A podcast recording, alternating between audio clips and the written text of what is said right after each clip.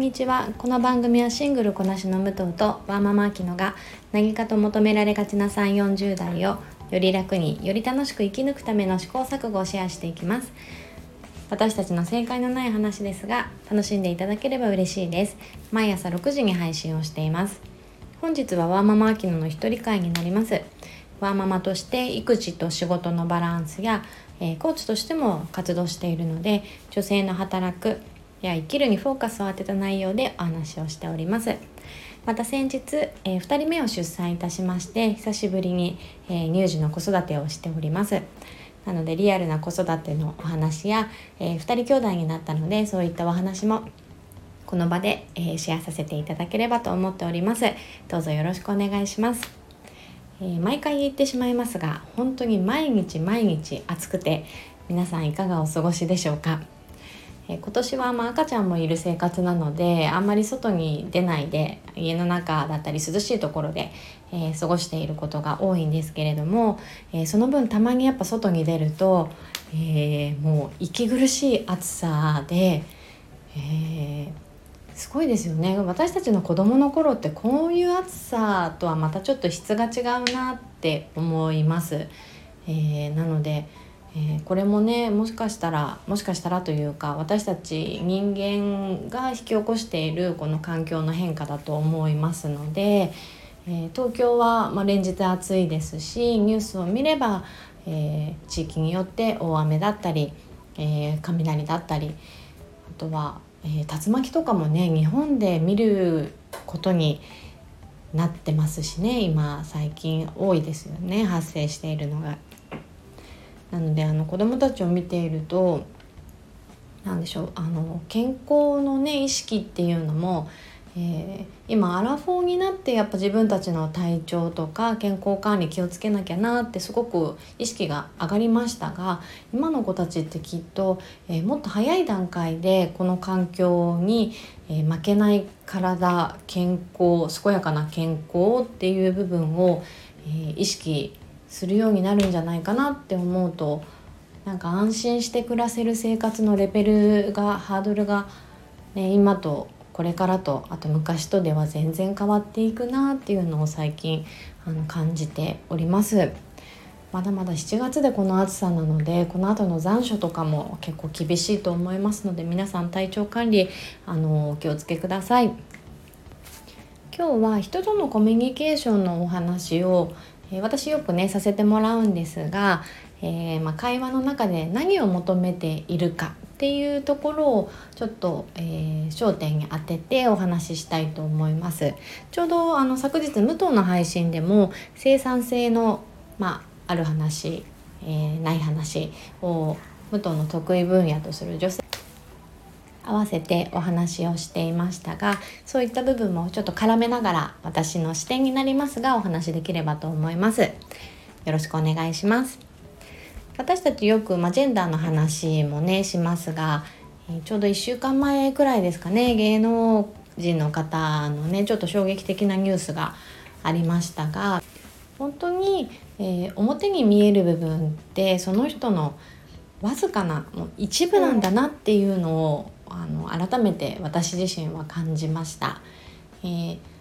その方のねキャラクターも明るいですし発言も割とポジティブポジティブな発信が多かったんじゃないかなと思っているんですけれどもすみません私あんまり詳しくはないんですけれども、えー、印象ですね私の持つ印象としてはすごくポジティブなイメージもあったんですが、えー、ね、それではえー、測りきれないような後ろの背景だったり思いっていうのがあったんじゃないかなと勝手ながら想像しました。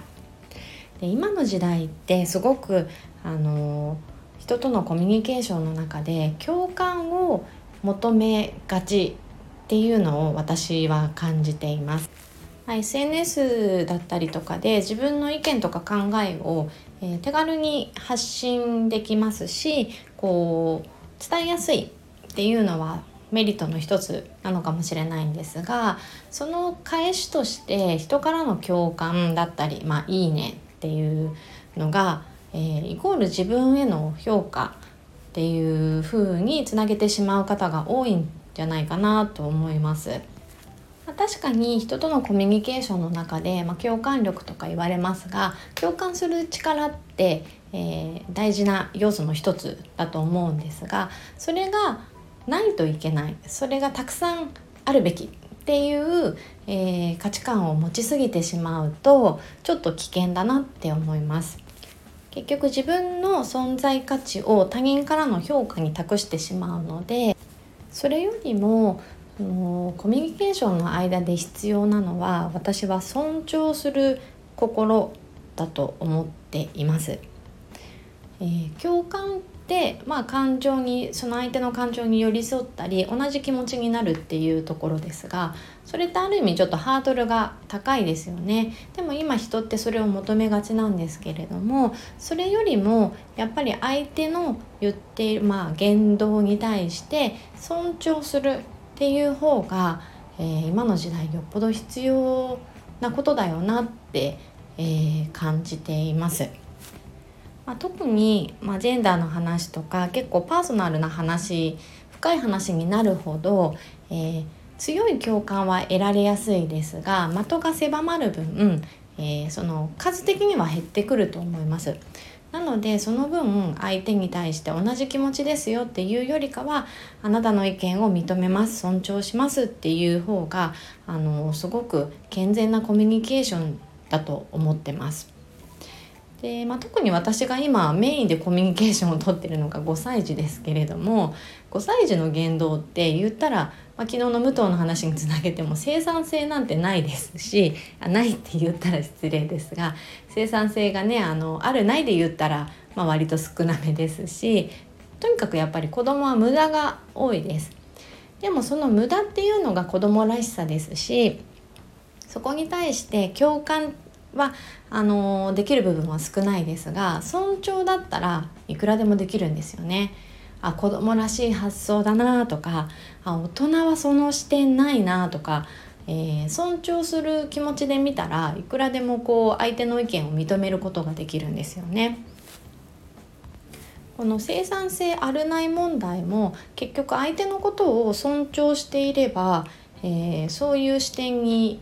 ならないと思いますしある意味その生産性っていうのはもう受け取り側の、え、解釈なので相手に対して尊重する気持ちがあれば必ず何かしらのこう発見とかあそういう考え方ねとか自分の、えー、視点にない部分に気づけたりするんですよね。ただ共感ばっかりを求めてしまうとあその意見ちょっと私ないわ。でそのそこまでのコミュニケーションで終わってしまうので、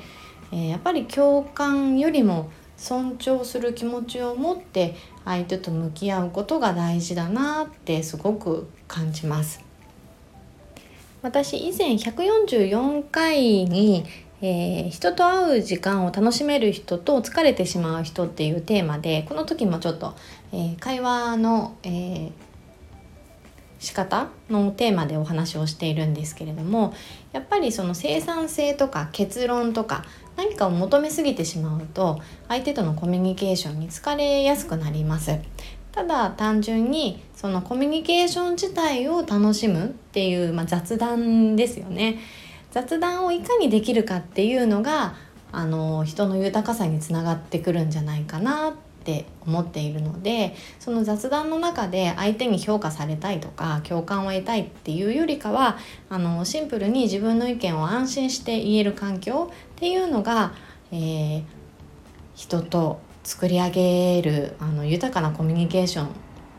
じゃないかなってってもう改めて感じています。なのでやっぱりねそのお互いに尊重し合ってコミュニケーションを取れる社会になればもう少しこう世の中優しい、えー、雰囲気になるんではないかなって願ってます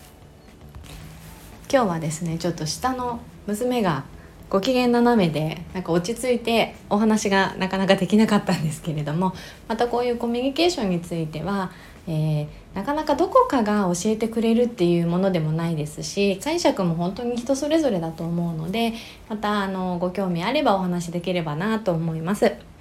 えー、この番組はスタンド FM はじめ各種ポッドキャストで配信をしています。ハッシュタグ正解のない話でつぶやいていただきましたら私たちがいいねを押しに行かせていただきます。皆さんのフォローやご意見いただけますと大変励みになりますのでお待ちしております。ではまた次回失礼いたします。